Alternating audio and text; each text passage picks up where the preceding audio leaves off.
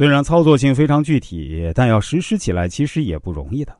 比如，我们这个课程现在有三百九十三人订阅了商君书。当然，我说的是我讲述这一节课的数据啊。如果我们是商鞅之法下的军队，意味着我们在一次进攻战中呢，必须砍下一百三十颗人头，才算是完成基本任务。这个数量不低啊，能完成任务，人人获得爵位一级。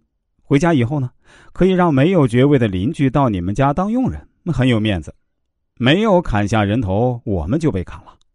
商鞅说：“法律就是这样规定的，你们看着办吧。”我们依法治国，就等着清点你们带回来的人头。我也不对你们发表什么战前动员讲话，你们自己看着办。督战队就在你们后面，后退者死，没有拿到人头的死，你们自己看着办。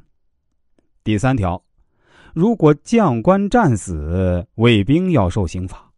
如果卫兵中有人能够得到敌人一颗首级，此人就可以免除刑罚。作战中，士兵必须保护将官，将官战死，卫兵要受刑罚。大概呢是割耳朵、切鼻子的，要想免罪，就得拿到敌人一颗首级。大家可以想象，正常情况下，将官战死，士兵会军心动摇，是不是？商鞅之法下的军队不会动摇，将官如果战死，士兵都会癫狂起来，会冲上去砍敌人首级。这不是基于为将官复仇，而是要保护自己的鼻子和耳朵不被羞耻的割掉。所以，那种擒贼先擒王的传统智谋没有用。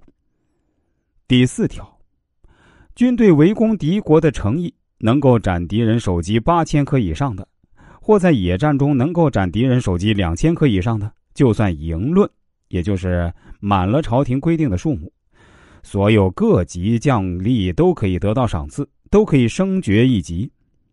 作战中有个人目标要求，也有集体目标要求。军队围攻城池、围城战，基本作业呢是八千颗人头。如果在野外作战，敌人容易逃跑，指标可以低一些，最低是两千颗人头就算完成任务。这样全国将士都升爵一级。没有完成任务怎么办呢？依法量刑惩处。第五条，停战之后，把所获敌人首级示众三天，并加以核实。经过三天，将军认为无误，就按功赏给战士和大夫爵位。赏赐的爵位，县里过了三天还没有落实，就撤去该县尉的职位，由该县的城尉进行量刑。战争一结束，用三天时间来清点人头，别数错了，按人头确立爵位。再用三天时间呢，县里按爵位马上奖赏土地。三天没有办完奖赏的手续，就撤掉县长的官帽。而且由县长的两位手下来对县长进行量刑判刑，战争一结束，六天之内兑现爵位和土地。